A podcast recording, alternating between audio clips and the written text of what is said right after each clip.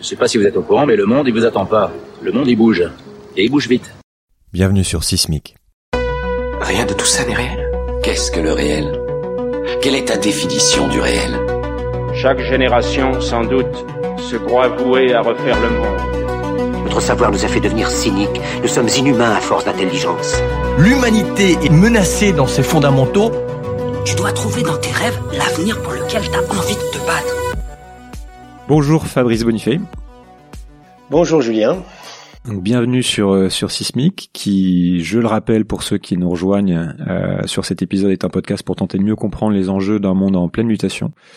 Donc tu es entre autres directeur du développement durable, de l'environnement, de la qualité et des risques. J'ai essayé de traduire euh, ce qui été écrit en anglais sur ton LinkedIn pour le pour le Ouais. groupe Bouygues. Pas des risques, hein, de la sécurité. De la sécurité, voilà. Ce qui implique, j'imagine, de parler de temps en temps des risques. Oui, des risques de la sécurité. On va parler de euh, d'environnement de- dans cet épisode. On va parler de de sécurité, de grands groupes, d'entreprises du monde corporate, de, de RSE, de risques donc systémiques. Est-ce que tu peux te, te présenter brièvement, voilà, et nous dire ce qui est essentiel de, de comprendre sur toi avant d'aborder ces sujets-là? Ouais, euh, je suis effectivement ce qui me nourrit, c'est mon poste de directeur de développement durable du groupe Bouygues. Euh, et le développement durable, comme disait Nicolas Hulot, on y vient par euh, opportunité, on y reste par conviction. hein. J'y suis venu par opportunité il y a une quinzaine d'années, lorsqu'Olivier Bouygues, euh, mon patron actuel, m'a proposé ce poste euh, pour coordonner, animer cette démarche à l'échelle du groupe. Je me suis passionné par ça euh, en rencontrant, parce qu'on on se passionne grâce aux rencontres que l'on fait dans la vie. Hein, et j'ai eu la chance de rencontrer des gens tout à fait extraordinaires qui m'ont qui m'ont donné envie d'en savoir toujours plus sur cette thématique. Et puis de me rendre utile dans mon, dans mon entreprise pour faire en sorte que ce soit euh, profitable euh, à la fois à l'entreprise et, et à nos parties prenantes. Et en, et en parallèle, en parallèle, euh, j'ai découvert une association parce que quand on a commencé toute cette démarche, euh, donc à, la sortie du Grenelle de l'environnement il y, a, il y a près de 15 ans maintenant, un peu moins, 13 ans, euh, une association euh, a été créée par Hélène Valade euh, qui s'appelait et qui s'appelle toujours le Collège des directeurs euh, développement durable, euh, parce qu'on était quand même pas très nombreux à l'époque à s'occuper de ces thématiques. Et l'idée d'Hélène, c'était de- d'essayer de fédérer les professionnels de cette jeune fonction à la sortie du Grenelle. Et donc, elle a créé le C3D. Alors, j'en suis devenu président il y a, il y a trois ans. Maintenant, c'est une belle association de 164 euh, entreprises. Et euh, dans notre sphère d'influence, dans nos sphères d'influence respectives, on, on essaye d'accompagner nos organisations dans euh, un changement de modèle qui, euh, qui est maintenant absolument nécessaire. hein, tout le monde s'en aperçoit. Et donc c'est un travail à temps plein d'a- d'accompagner les entreprises dans cette thématique. Et je donne aussi un certain nombre de cours dans des, dans des écoles sur la mise en place des systèmes de management euh, pour euh, mettre en place des approches de fonds durables crédibles, notamment à Dauphine. Euh, et je suis aussi administrateur d'un think tank qui a été créé par Jean-Marc Jancovici il y a neuf ans maintenant, qui s'appelle The Shift Project, qui est un think tank spécialisé sur les questions énergie et climat, que Jean-Marc a créé pour sensibiliser les décideurs politiques et, et d'entreprises à la nécessité de changer de modèle. Donc voilà, voilà, c'est c'est ce qui occupe mes journées euh, en grande partie. C3D, euh, pour pour pour qu'on comprenne ce que un petit peu mieux ce que c'est, qu'est-ce que ça veut dire déjà Alors le C3D, c'est le collège des directeurs euh, développement durable, donc directeur développement durable 3D. Donc c'est une association euh, loi 1901 classique euh, qui euh, regroupe en fait les directeurs RSE et ou développement durable, c'est la- peu importe la sémantique, des entreprises, des, des grandes entreprises, parce qu'il y, a- a que les grandes entreprises aujourd'hui qui ont les moyens de se payer ce type de, de fonction. Et, euh, et donc l'association euh, euh, a pour mission, s'est donné pour mission, ou raison d'être, c'est la mode, euh, d'accompagner euh, leurs propres organisations dans des modèles d'affaires durables, c'est-à-dire de, euh, de mettre en place des process qui permettent par itération successive d'éliminer euh, les externalités négatives et sublimer les externalités positives. Donc euh, c'est un travail qui euh, nécessite euh, de la méthode parce qu'en fait on fait rien, il n'y a pas de, il a pas de, un- un but sans méthode est un non-sens, je dis souvent. donc il faut des méthodes. Il faut aussi beaucoup de prêche, beaucoup de persuasion, euh, donc faire preuve en fait beaucoup d'explications vis-à-vis des parties prenantes pour les convaincre qu'une autre voie, une autre voie est possible et qu'il est qu'on est capable de créer de la valeur autrement, à condition d'aligner un certain nombre de planètes qui sont pas complètement alignées aujourd'hui. Ok. Donc dans un euh, dans un discours que tu as récemment prononcé justement lors d'une convention C3D, je crois que c'était en janvier, euh, tu as dit pas mal de choses que j'ai trouvées euh, intéressantes et qui m'ont amené à, à, vouloir te recevoir ici. Je te cite, je cite notamment un, passage pour pour commencer. Arrêtons de nous mentir une fois pour toutes, la croissance infinie telle que nous la calculons aujourd'hui dans un monde fini en ressources est mathématiquement impossible. Pourquoi faisons-nous encore semblant d'y croire? Donc c'est un discours que jusque-là on a assez peu entendu, enfin en tout cas j'ai assez peu entendu de, la part de, de de manière aussi claire. Quelle est ton analyse personnelle pour commencer notre conversation sur sur les enjeux de notre époque actuelle pour qu'on pour qu'on voit justement quelle est ton ta grille d'analyse? Bon, en fait, ce, cette phrase-là, elle est, elle est d'une banalité affligeante. Hein. Euh, on a, euh, on a, euh, je l'ai reprise parce que parce que c'est un peu le paradoxe de notre époque. Euh, la plupart des, des, dirigeants des grandes entreprises aujourd'hui sont des gens qui ont fait des, des études supérieures à un très haut niveau et ils ont tous un niveau en mathématiques qui est qui est bien supérieur à la, la moyenne mondiale. Et pourtant, ils continuent de croire ou, ou, font, ou font semblant de croire que on peut croire d'une façon euh, infinie, alors que tout le monde sait que euh, les ressources qui sont la base du business aujourd'hui. Hein. Le, business, c'est des ressources et des matières premières transformées avec de de l'énergie, de l'intelligence humaine et des convertisseurs qui s'appellent des machines. Eh bien, ces ressources, elles sont en, dimension finie euh, sur la planète, et notamment les, les, ressources qui sont les qui sont à, à l'origine même de la croissance, les ressources énergétiques et les énergies fossiles en premier en premier lieu. Donc euh, quand on a compris ça, euh, le club de Rome l'avait déjà euh, modélisé il y a déjà très longtemps, le rapport Mideos également. Donc tout ça, on, sait que c'est mathématiquement impossible. Et la, grande question, c'est pourquoi on, fait encore semblant d'y croire alors qu'on sait que ça va mal se terminer? donc la question aujourd'hui, c'est qu'il faut dénoncer en fait ce, déni de, de, croissance utopique pour réinventer une autre forme de croissance, euh, mais qui sera plus basée sur les paradigmes de la croissance matérielle que l'on connaît aujourd'hui.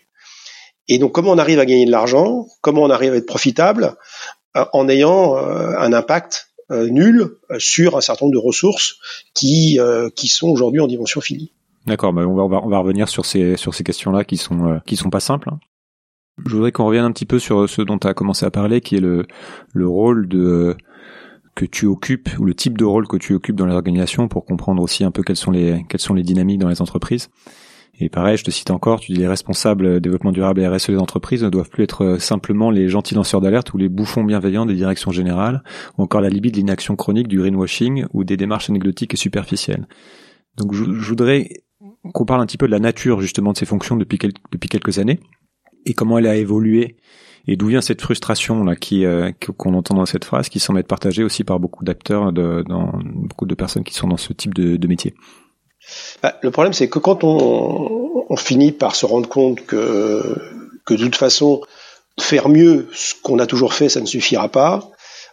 Quand on se rend compte de ça, on se dit ok, mais à quoi on sert exactement quoi? Est-ce qu'on continue de de, de, se, de se mentir à soi-même, un peu comme Nicolas Hulot lorsqu'il a décidé de démissionner euh, du gouvernement. Et il, voyait bien qu'il était devenu aussi euh, un, une espèce d'alibi développement durable ou, euh, ou croissance verte d'un système dans lequel il se reconnaissait plus. Alors il a, il a, il a pris ses responsabilités, il a démissionné. Alors il y a deux façons d'agir. Hein. Il y a, on essaye d'agir en tant que militant à l'extérieur des organisations, puis il y a ceux qui essayent aussi d'agir à l'intérieur des organisations, parce que dans les organisations, il y a tout un tas de gens qui ont envie de changer les choses de l'intérieur et c'est bien plus efficace. Euh, et c'est d'ailleurs absolument euh, nécessaire aujourd'hui d'avoir une approche euh, positive à l'intérieur des organisations parce que les organisations elles-mêmes, les entreprises savent bien que de toute manière tout ça, euh, ça va s'arrêter. Donc il y a moyen d'être euh, efficace en étant à l'intérieur des organisations pour essayer de convaincre euh, les directions générales qu'une autre voie est possible.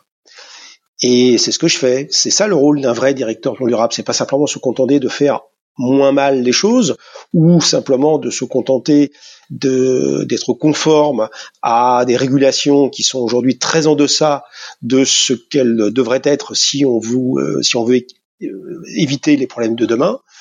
Donc faire moins mal les choses, ça ne suffit pas. Il faut les faire mieux. Il faut les faire surtout autrement. Eh bien, un responsable d'un fonds durable euh, ne porte pas forcément les solutions, mais pose les questions qui permettent aux directions générales, aux directions opérationnelles, euh, eh bien d'envisager leur euh, leur travail, leur mission euh, d'une façon différente. Et aujourd'hui, heureusement, il y a des outils, il y a des outils, il y a des méthodes et il y a des façons d'agir. Quand tu dis qu'elles savent bien que ce modèle ne pourra pas durer, ça pose la question de savoir quel est le niveau de maturité sur ces questions-là. Euh, moi, j'ai le sentiment, à chaque fois que je parle de ces sujets-là autour de moi, qu'il y a énormément de choses qui sont incomprises, à commencer par la phrase que j'ai citée euh, euh, en introduction, donc un, une croissance infinie dans un monde fini n'est pas possible. Quelle est toi ta perception du, du niveau de maturité sur ces questions-là et à quel point tu dois, enfin comment tu vois évoluer les choses? C'est-à-dire que les gens commencent à se dire ok j'ai compris mais c'est très compliqué donc je continue ou il y a encore un vrai besoin d'explication non, mais il y a, y, a, y, a, y a besoin des deux. Il y a un besoin d'explication, euh, mais il y a aussi le problème que les gens pensent que on a le temps. Et le grand problème, c'est ça, c'est que certes, ils savent bien que le système n'est pas euh, est pas soutenable euh, parce qu'ils ont compris euh, les grands mécanismes, mais il y a une telle résilience, il y a encore pas mal de réserves, il y a encore un peu de gras, donc ils se disent bon, on, on va avoir les moyens. Quoi voilà, c'est la prochaine génération qui va s'y mettre. Il y, a une, il y, a un effet procrastination qui est très fort. On commence demain, on va commencer demain. Là, euh, compte tenu de compte tenu du système dans lequel on est, où on se tient tous pas la barbichette, où on est euh, on est soumis à la pression des analystes. Euh, donc il y a des parties prenantes qui sont aujourd'hui pas du tout câblées sur du long terme, mais qui sont complètement centrées sur du court terme. Donc il y a tellement d'inertie, tellement de freins, tellement de difficultés que euh, beaucoup de dirigeants ont conscience de ce qui est en train de se passer, mais ont aussi tendance à reporter à demain des décisions euh, un peu plus radicales qu'il va falloir de toute façon tout tout à reprendre pour éviter de prendre le mur. Donc euh, le problème du changement climatique, c'est qu'il est trop rapide par rapport à la capacité des écosystèmes à s'adapter, mais il est trop lent euh, par rapport à, des décisions radicales qu'on devrait prendre si on, était euh, lucide euh, sur la façon dont les choses vont évoluer. Donc c'est un, double paradoxe qu'il faut pouvoir gérer. Je voudrais qu'on aille aussi un petit peu sur une analyse que tu fais, qui est que ou le, le modèle que tu définis, tu, tu parles de l'urgence à définir un nouveau projet de société toujours dans ce même discours, qui serait basé d'une part sur la préservation des communs et d'autre part sur la, la lutte contre le réchauffement climatique. Est-ce que tu peux m'expliquer pourquoi ces, ces deux grands axes sont si importants? Bah, en fait, je reviens à la nature de ce qu'est le business, ce qu'est le business dans les entreprises euh, depuis que les entreprises existent. En fait, hein. les entreprises ne gagnent de l'argent que parce qu'elles ont capacité à transformer des matières premières avec de l'énergie. Euh, sauf que notre système est tellement inefficient aujourd'hui dans toutes les entreprises que, euh, en faisant cela, on crée beaucoup de valeur matérielle euh, pour les actionnaires, pour les clients, etc. Mais on crée aussi beaucoup de ce qu'on appelle dans le jargon des externalités négatives, c'est-à-dire des, des sous-produits de l'activité industrielle qui sont aujourd'hui toxiques pour euh, ce que euh, de qui, ce qui, est nécessaire pour nous pour l'équilibre naturel de la de la vie, c'est-à-dire les écosystèmes, tout tout ce que les entreprises rejettent dans l'eau, rejettent dans l'air, les particules, les, le CO2, etc. Et donc on a des systèmes de production qui sont extrêmement euh, inefficients et sales, et en plus très dispendieux en ressources et tellement dispendieux en ressources qu'on en consomme plus que ce que la nature est capable d'en régénérer, ce qui fait que le système n'est pas durable. Donc une fois qu'on a compris ça, on se dit bon ben est-ce qu'on est capable aujourd'hui de produire euh, des biens matériels ou produire des services euh, en étant en, symbiose avec ce que la nature est capable de produire et capable aussi de digérer en termes de pollution? Parce que le but c'est pas forcément de ne plus polluer du tout mais en tout cas euh, d'avoir un, un, équilibre entre ce que la planète est capable de digérer en termes de pollution et ce qu'on est capable d'émettre. On pourra continuer d'émettre du CO2 euh, pendant encore des, des milliers d'années parce que dans les écosystèmes, euh, il y a des systèmes naturels de capture du CO2, la, la photosynthèse, ce que le CO2 dans les océans. Donc il y a des, il y a des systèmes d'épuration naturelle de, de ces pollutions-là. Il faut juste pas parce dépasser les fameuses limites. Voilà, il y a ça, il y a des effets de seuil aujourd'hui qu'il faut pas dépasser et euh, se resynchroniser en fait avec euh, avec la nature. Eh bien, les entreprises véritablement responsables, véritablement durables, vont devront mettre en place, c'est ce qu'on appelle euh, par l'entreprise contributive, devront mettre en place des boucles de rétroaction et, et, s'aligner par rapport à ce que les écosystèmes peuvent digérer, peuvent produire. Bon, ben c'est ça en fait le projet d'une prospérité que je pourrais appeler sans croissance de flux physique, mais une prospérité dans euh, le bien-être ressenti par les individus. Donc le but, bien sûr, c'est certainement pas euh, l'image classique que euh, certains conservateurs peuvent donner du retour au Moyen Âge, à la bougie, etc. Personne, comme dit Philippe Biewix, n'a envie de revenir au, au, dentiste des années 80, etc. Donc le, le, le but, c'est pas non plus d'aller vers une, une espèce de, de, de, de, de retour au low-tech dans tous les domaines. C'est pas ça du tout.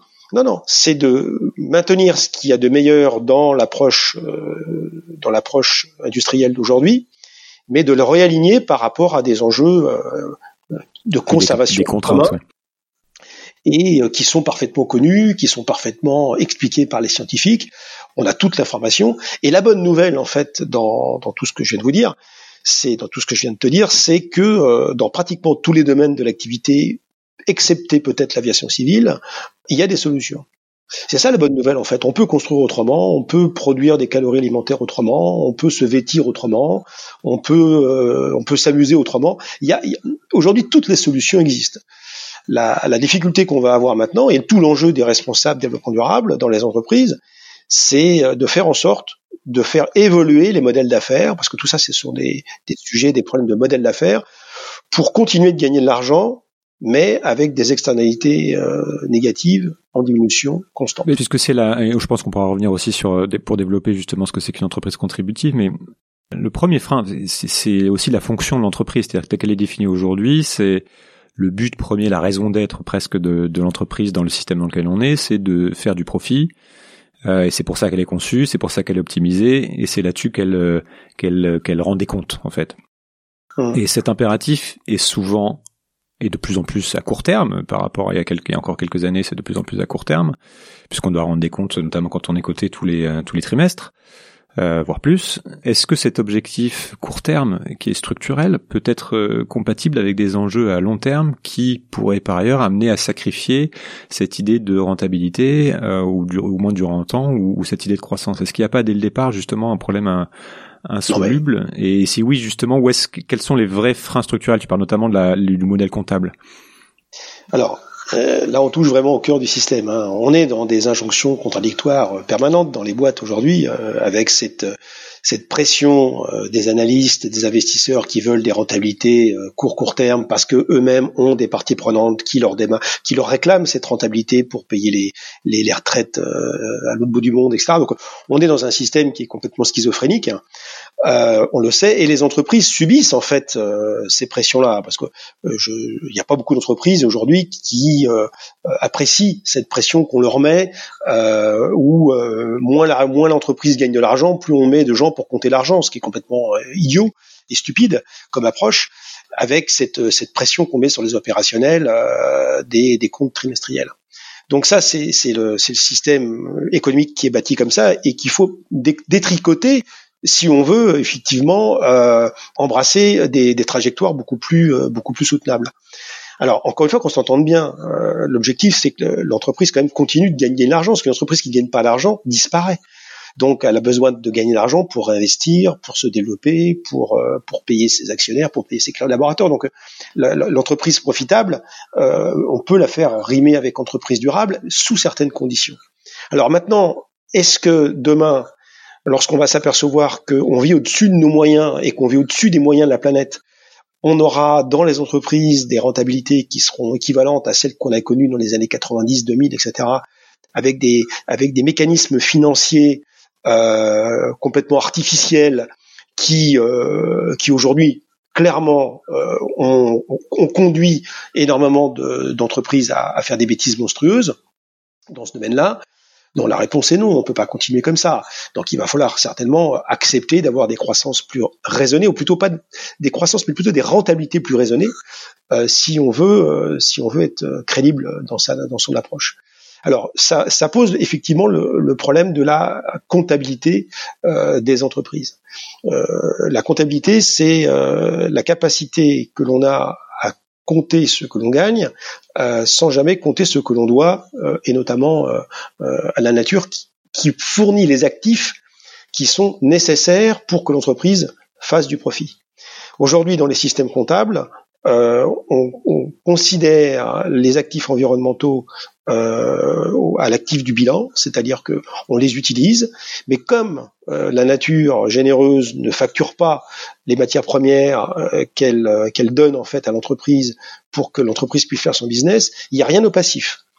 Et comme il n'y a rien au passif, eh bien l'entreprise considère que ces matières premières qu'elle utilise sont gratuites et sont illimitées en volume.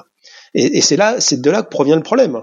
Donc, ce que l'on propose nous, c'est de mettre en place euh, une comptabilité du triple capital, à commencer par euh, le maintien euh, du capital naturel au coût de maintien, c'est-à-dire si l'entreprise utilise, euh, pour faire simple, un arbre pour faire son business, eh bien il faut qu'elle s'assure qu'elle a provisionné dans ses comptes l'argent nécessaire pour en planter un autre, lui laisser le temps de pousser le temps qu'il faut, c'est-à-dire 40 ans, mettons, et, euh, et que ça soit vraiment provisionné dans ses comptes, pour qu'il y ait une réalité du coût environnemental que l'on fait subir à la nature lorsqu'on utilise une matière première, qu'elle soit renouvelable ou non renouvelable. Et si c'est non renouvelable, comment l'entreprise met en place une boucle circulaire pour éviter d'aller en permanence aller chercher dans la nature euh, toujours des matières premières vierges pour entretenir le business et continuer donc de fait euh, le business des entreprises et des industries extractives. Donc ça peut paraître une utopie, mais de toute façon, c'est, ça finira par comme ça. Ça, ça finira comme ça parce que parce que c'est, c'est mathématiquement impossible de faire autrement. D'accord, c'est ça que j'aimerais bien comprendre justement. Comment comment tu peux affirmer que ça finira comme ça? À quel niveau ça se joue? Quels sont les freins? Parce qu'aujourd'hui, on a un système comptable qui est euh, à peu près une norme à peu près mondialisée. Enfin, il y a des différentes normes, mais il y a quand même une norme qui est mondialisée, qui effectivement ne pose problème parce que on ne, bah, on ne connaît pas ce qu'on ne mesure pas et là on ne mesure pas les externalités donc bah, forcément on n'en tient pas vraiment compte. Euh, donc il y a des pistes qui sont extrêmement intéressantes qui permettraient de changer complètement, euh, comme tu viens de le décrire, le, le, le rapport à l'exploitation des ressources et à, l'impact naturel. À mmh. quel niveau ça se joue? Quelles sont les discussions qui sont en cours? Et est-ce que ça a une chance Est-ce que ça a une chance d'être réformé, un truc comme ça en fait? Oui, oui, oui, oui, bien sûr. Bah, sinon, bah, si on pense que ça n'a pas de chance, il faut arrêter tout de suite. Euh, il y a des projets qui sont en cours, il y a des, il y a des think tanks là-dessus, il y a des organisations. Ouais. Il y a, il y a plusieurs, euh, plusieurs think tanks euh, en France et aux États-Unis, même si l'école française est, est, assez en avance sur ces sujets. En France, il y a deux, deux grands mouvements. Il y a celui qui a été lancé il y a maintenant huit ans par un, un économiste français, prof à Dauphine, s'appelle Jacques Richard, qui a écrit un bouquin en 2012 qui s'appelle Comptabilité des fonds durables et qui présente à l'intérieur de ce bouquin une méthode qui s'appelle la méthode CARE, qui euh, qui qui, euh, qui, qui, qui, euh, qui, représente un peu les fondements de cette comptabilité du triple capital. Puis il y a d'autres approches, euh, notamment euh, dans l'écolo d'Ancia, euh, qui, qui est assez proche de cette de cette de cette mouvance là, avec une avec une méthode qui est différente, mais qui vise au même et qui qui qui ou qui a le même la, même ambition d'intégrer dans la comptabilité des entreprises euh, une comptabilité qui prend en compte en fait la déplétion des ressources. Euh, alors au niveau de la directive européenne, enfin au niveau de la Commission européenne, il y a aussi des travaux qui sont en cours pour euh, formaliser des directives qui inciteraient les entreprises à faire évoluer leur reporting extra-financier pour que ce reporting extra-financier prenne plus en compte ce, cette problématique de la déplétion des ressources dans leur compte et pas simplement en, en quantitatif. Aujourd'hui, on, on, nous demande dans les indicateurs extra-financiers de, de, de, préciser euh, les kilowattheures consommés, les émissions de gaz à effet de serre émis, etc. Donc, on, on nous demande les kilowattheures, les kilowattheures, les litres, les mètres cubes d'eau, etc. Mais euh, de, de, faire ce reporting quantitatif ne n'explique en rien ce que l'entreprise devrait faire pour euh, ben, pour moins utiliser ces ressources ou les utiliser d'une façon plus responsable.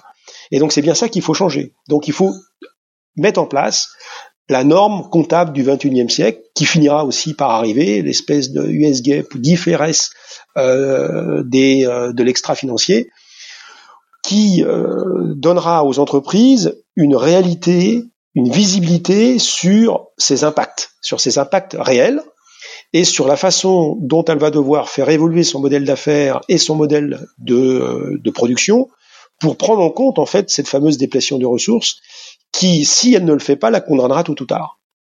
Donc c'est un travail considérable. La comptabilité classique euh, existe depuis des centaines d'années. La comptabilité euh, du triple capital euh, n'existe pas aujourd'hui dans la réalité des entreprises, mais il y a déjà beaucoup d'entreprises qui mettent en place des pilotes pour regarder à quoi ça pourrait ressembler le, la, la, bottom line de, finale de, de, de, leur entreprise si elles appliquaient ce type de, méthodologie. Alors bien sûr, ça fait peur hein, quand on quand on vraiment on met on met en place ce type de pilote, on se dit oh là là, on, est vraiment la rentabilité n'est plus la même. Oui. La rentabilité n'est plus du tout la même. Et, et ce qu'il faut faire pour euh, maintenir une rentabilité, parce que s'il n'y a pas de rentabilité, il n'y a pas de durabilité, eh bien, eh bien, il faut faire pivoter le modèle le modèle d'affaires et aller vers des modèles d'affaires contributifs qui sont extrêmement circulaires, qui sont extrêmement basés sur la fonctionnalité, l'économie de l'usage, et qui fonctionnent aussi, mais qui fonctionnent d'une façon différente, foncièrement différente de l'approche linéaire du business d'aujourd'hui. À chaque fois qu'on va sur des euh, sur des ambitions comme ça euh, globales ou systémiques, ça pose la question de, des règles du jeu qui sont qui sont appliquées et de, de comment les changer. Tu as des théories des jeux qui s'appliquent sur euh, quand on parle de, de ces choses-là, il y a des gens qui ont développé des euh, des modèles assez intéressants.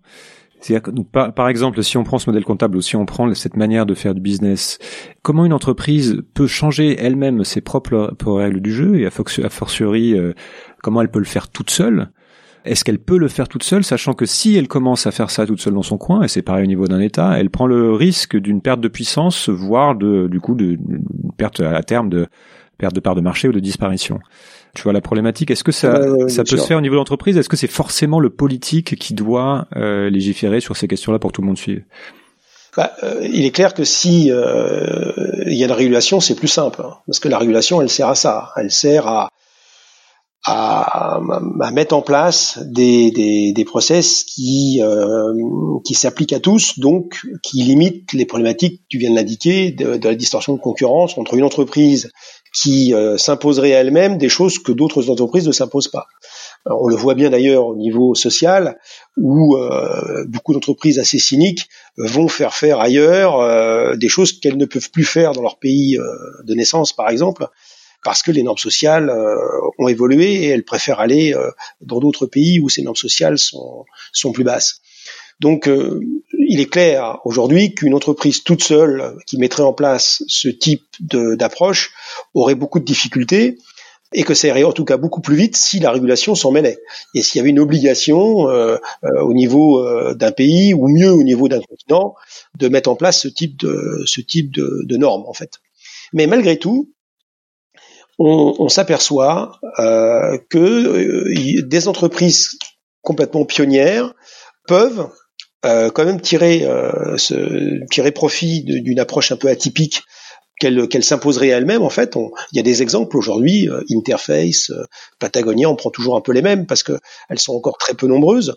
Mais il y a des entreprises atypiques qui finalement n'attendent pas que les régulateurs se réveillent, euh, n'attendent pas euh, qu'il y ait euh, des, normes qui s'appliquent à tous pour s'imposer elles-mêmes en mettant en place une approche très disruptive et en comptant en fait sur la maturité de leurs clients pour comprendre en fait que le monde est en train de changer et qu'il faut accélérer cette transition.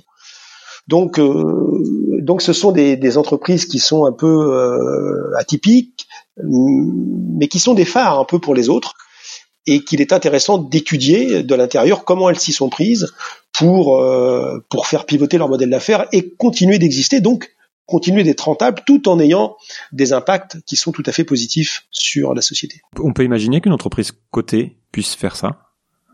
Bah, moi, c'est mon objectif, hein, euh, que ce soit au C3D ou, ou, dans ma propre entreprise. Je pense que on, a tout intérêt à aller vers euh, ce type de modèle à, la fois euh, pour les générations actuelles et encore plus pour les générations futures, que plus on ira vite, euh, plus on, en tirera bénéfice, car l'objectif c'est finalement de ringardiser ceux qui resteront dans le cynisme. Mhm. C'est-à-dire que moi, ça me gêne pas qu'une entreprise contributive gagne euh, des parts de marché, parce qu'elle va dire, bah oui, bah, gagner des parts de marché, vous êtes, euh, vous retournez dans l'ancien paradigme, euh, finalement, de la croissance, etc. Mais si les entreprises contributives gagnent des parts de marché sur des entreprises qui ne le sont pas, eh bien, je pense que ça permettra d'aller plus vite dans un, dans un changement de modèle global sachant que ça va déporter vers les entreprises les plus positives, en fait, une partie du business qui aura fondamentalement moins d'impact.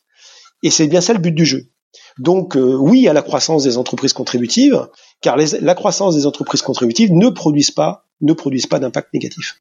Je voudrais revenir sur cette euh, notion de l'entreprise contributive et aussi de euh, sur cette notion de croissance que tu as évoqué un peu au, début pour comprendre quel est ton point de vue là-dessus, cette idée que euh, on peut avoir des entreprises qui continuent de faire des profits, qui continuent éventuellement de faire de la croissance dans un monde avec des ressources qui se raréfient. Et euh, donc, comment ça fonctionne en fait? C'est euh, cette idée de croissance dans un monde fini. C'est c'est reculer reculer la ligne d'arrivée ou c'est ou c'est vraiment un différent modèle?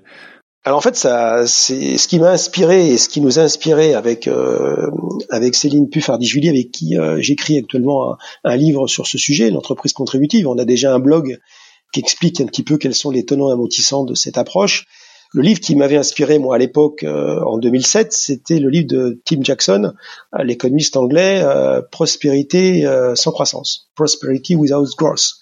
Et dans ce livre, il explique clairement que on, la notion de prospérité est infinie. On, peut euh, améliorer l'infini des connaissances, on peut vivre mieux, euh, avoir des conditions même matérielles. C'est possible d'avoir euh, une prospérité infinie dans ces domaines-là. Ce qu'il faut pouvoir découpler, c'est la notion de prospérité avec les flux physiques qui aujourd'hui l'ont accompagné. C'est-à-dire qu'aujourd'hui, l'essentiel de la croissance, et euh, que l'on connaît, la croissance que tout le monde connaît, est complètement corrélée à notre capacité à utiliser des flux énergétiques, des flux physiques essentiellement fossiles. Et que euh, c'est cette capacité à utiliser des énergies fossiles qui a généré la croissance, et pas le contraire.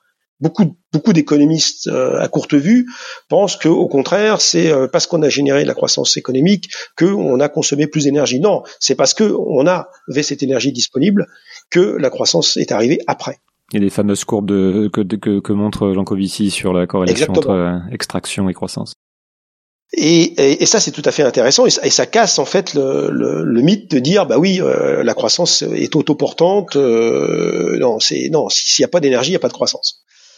Donc, à partir du moment où il y aura moins d'énergie, beaucoup moins d'énergie, euh, ben comment on fait? Comment on fait pour maintenir euh, le confort matériel d'une partie de la civilisation et permettre à une autre partie de la civilisation qui n'y a pas eu encore accès d'y accéder? Euh, Eh bien, c'est possible.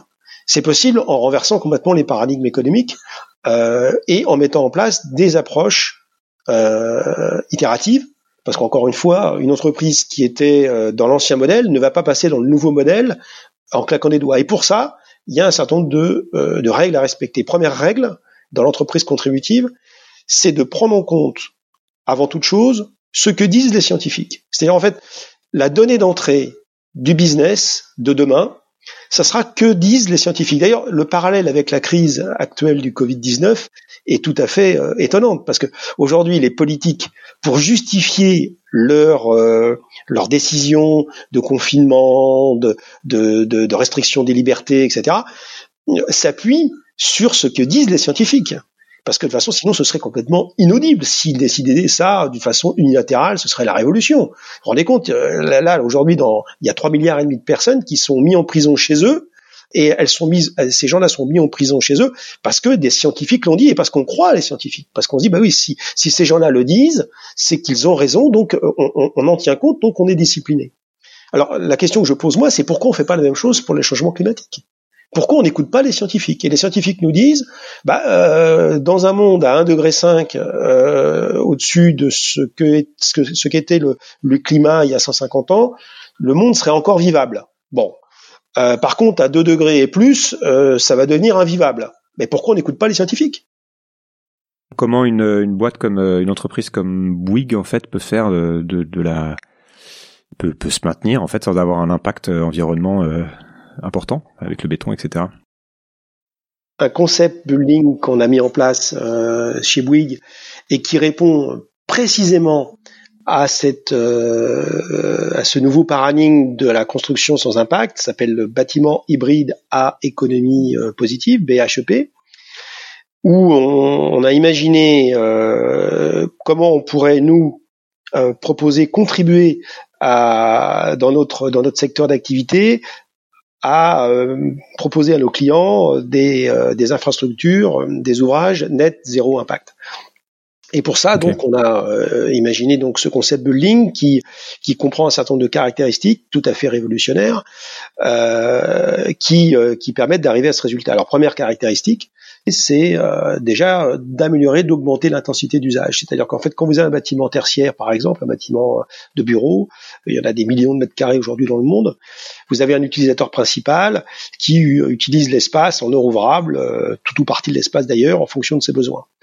Bon, augmenter l'intensité d'usage, c'est d'accepter, c'est que ce, ce, cet utilisateur principal accepte que tout ou partie des espaces qu'il utilise, euh, et notamment les espaces potentiellement partageables, que sont euh, les parkings de l'immeuble, la salle polyvalente, le restaurant d'entreprise, les salles de réunion, etc., puissent être euh, utilisés à d'autres moments, selon ce qu'on appelle la chronotopie du fonctionnement de l'ouvrage, par des utilisateurs secondaires c'est-à-dire euh, le soir, la nuit, les jours fériés, euh, pendant les vacances, etc. Donc en augmentant l'intensité d'usage d'un ouvrage, en le passant de 20 à 25%, comme c'est le cas aujourd'hui pour les bâtiments tertiaires privés, à 70 ou 80%, eh bien, on a des bâtiments qui sont beaucoup plus utilisés et on a besoin de moins de bâtiments. Donc, euh, les kilowattheures les moins chers, c'est ceux qu'on ne consomme pas. les bâtiments les moins chers, c'est ceux qu'on construit pas. Et le fait qu'on on baisse euh, l'intensité, qu'on qu'on augmente l'intensité d'usage et qu'on baisse donc la, la, pression sur les ressources qui sont nécessaires pour construire ce type d'ouvrage, eh bien, euh, par itération successive, on devient contributif. Donc ça, c'est le premier levier de, de, BHEP. Il y en a six au total. Je peux donner une deuxième piste. Hein, c'est le fait qu'aujourd'hui, les, les, les bâtiments sont consommateurs de flux physiques un bâtiment, on le raccorde une fois qu'il est construit à, à, à un provider d'électricité euh, ou à un fournisseur d'eau. Bien, aujourd'hui, on sait, et Bouygues sait le faire, construire des bâtiments qui sont dits à énergie positive, c'est-à-dire qu'ils produisent plus d'énergie qu'ils en consomment sur un an. C'est-à-dire qu'en fait, ils ont cette capacité à autoproduire tout ou partie de l'énergie qui est nécessaire pour leur fonctionnement. Donc s'autonomise quelque part par rapport à des gros systèmes de production euh, centralisés euh, à l'extérieur de la ville. Alors l'intérêt, c'est quoi? Ben, L'intérêt, c'est d'être plus résilient, bien sûr, de, de, de ne compter que sur soi-même pour, euh, pour faire fonctionner son infrastructure, mais aussi de générer des recettes, parce que si le bâtiment produit plus qu'il ne consomme à un moment donné, bien entendu, il va revendre à ses voisins cette énergie excédentaire, hmm. et euh, le voisin lui-même va pouvoir euh, interagir avec le bâtiment. Donc on va avoir des îlots qui sont qui vont être interdépendants les uns des autres et construire dans la ville des zones de résilience très fortes qui euh, permettra donc à, à, à la ville d'être euh, d'être euh, d'être moins vulnérable par rapport à des systèmes centralisés qui, lorsqu'ils passent en, mode off, mettent toute la, toute la ville en, en, mode dégradé. Donc on voit bien que quand on réfléchit, euh, quand on prend le temps de réfléchir sur sur ces questions-là, on trouve des solutions qui sont certes extrêmement révolutionnaire par rapport à la pensée dominante, qui casse les codes. Mais euh, non seulement on s'aperçoit que ces modèles fonctionnent d'un point de vue euh, technique, mais sont plus rentables, sont beaucoup plus rentables d'un point de vue économique. Et c'est là qu'on arrive à, à, démontrer la robustesse des modèles. C'est que le développement durable, c'est pas euh, quelque chose qu'il faut faire en plus, qui est un peu plus cher, donc qui nécessite un peu plus d'efforts. Et voilà. Non, c'est quelque chose qui est non seulement mieux d'un point de vue environnemental, mais qui est plus rentable et qui est plus rentable d'un point de vue économique. Et, et c'est là que on peut espérer, en tout cas, que la, la dynamique euh, s'opère et que la dynamique finalement s'accélère euh, dans, dans les années qui viennent. Qu'est-ce que tu dis, on arrive aux questions de fin, qu'est-ce que tu dis aux, jeunes diplômés qui sortent des écoles d'ingénieurs, de commerce que vous avez chez vous, l'université, peu importe, et même aux lycéens qui ont qui n'ont plus envie de travailler en fait pour euh, pour des, des gros groupes ou pour un système dans lequel ils ne se reconnaissent pas? Bah, euh, Moi, je, leur dis déjà formez-vous, euh, formez-vous. Alors, hélas, les systèmes d'éducation ne forment pas à tout ce que je viens de vous dire, parce qu'en fait, on, on, on, a des, des profs qui, qui ont appris le monde d'avant, alors qu'on demande à ces, le rôle de ces profs, ça serait plutôt d'expliquer aux élèves le monde d'après. Euh, donc c'est un vrai drame. Euh, aujourd'hui, euh, alors on peut pas leur en vouloir, ils ont ils ont pas été formés pour ça, mais malgré tout, il y a une telle inertie dans le système d'éducation que euh, il y a très peu de remise en question euh, des, contenus pédagogiques des, euh, écoles aujourd'hui sur ce qu'on appelle les sciences économiques et les sciences sociales. Alors bon, les sciences dures resteront les sciences dures, elles sont très bien enseignées aujourd'hui dans nos écoles. les mathématiques, la physique, tout ça, il y a quand même peu de chances que ça change et que 2 plus 2 fasse pas 4 dans, dans 20 ans. En revanche, la façon de construire les business models de, du passé d'une approche linéaire à une approche circulaire, là, tout ce que les élèves apprennent aujourd'hui, c'est bullshit. C'est pas ça qu'il faut faire. Donc moi, je conseillerais aux élèves de, euh, de, se, de, se, de se former à ces nouveaux modèles par rapport à une littérature qui existe déjà, qui est abondante et qui, euh, qui malheureusement est très très peu enseigné dans leur cursus principal, donc de s'auto-former en attendant que les universités, les écoles fassent leur mue, mais ça, ça, ça prendra énormément de temps et on n'a plus le temps d'attendre. Et euh, je leur conseillerais au contraire de ne pas euh, essayer de d'agir en dehors de, des entreprises, mais d'essayer d'agir dans les entreprises. Euh, c'est beaucoup plus efficace hein, de dire voilà, je veux pas rentrer chez Total parce que c'est des grands pollueurs. Mais non, euh, Total, ils sont, euh, c'est ceux qui polluent, c'est ceux qui achètent, c'est ceux qui achètent leurs leurs produits. C'est pas c'est pas Total. Et si on veut aider Total à, à se réformer de l'intérieur, euh, eh bien il faut des, des, des collaborateurs qui qui rentrent à l'intérieur de Total et qui essayent par, euh, par leur action au quotidien, de faire évoluer euh, les mentalités des parties prenantes de Total, à commencer bien sûr par leurs clients, pour qu'ils puissent changer, euh, pour qu'on puisse changer ensemble les modèles économiques. Et c'est beaucoup plus efficace de le faire à l'intérieur même des organisations d'une façon positive et dans l'intérêt. La meilleure façon de survivre dans une organisation, c'est d'avoir toujours en tête de moi ce que ce qui m'a ce qui me ce qui me drive mon driver principal chez Bouygues c'est c'est de travailler dans l'intérêt de l'entreprise. C'est tous les jours je me pose la question qu'est-ce qui est bon pour l'organisation de mon entreprise? Qu'est-ce qui peut la rendre plus forte? Qu'est-ce qui peut la rendre plus résiliente? Qu'est-ce qui peut faire en sorte qu'elle qu'elle gagne plus d'argent de façon plus responsable? Ça c'est important, de façon plus responsable. Et quand on travaille dans l'intérêt de l'organisation, dans son intérêt supérieur, il n'y a pas de raison que ça se passe pas bien. Question de fin, est-ce que tu as deux livres que tu recommandes absolument à tout le monde de lire et, euh, ah et aussi j'aimerais connaître les, tes, tes sources d'informations ou les choses ou les personnes, les médias qui t'influencent le plus? Alors, euh, deux livres déjà. Euh, moi, j'ai adoré, alors des livres récents. Hein, euh, le bonheur était pour demain de, de Philippe Biwix, qui est un qui est un livre tout à fait exceptionnel à mes yeux. Euh, Philippe Biwix c'est vraiment un type formidable qui a tout compris hein, sur tout ce qu'on vient de se raconter là.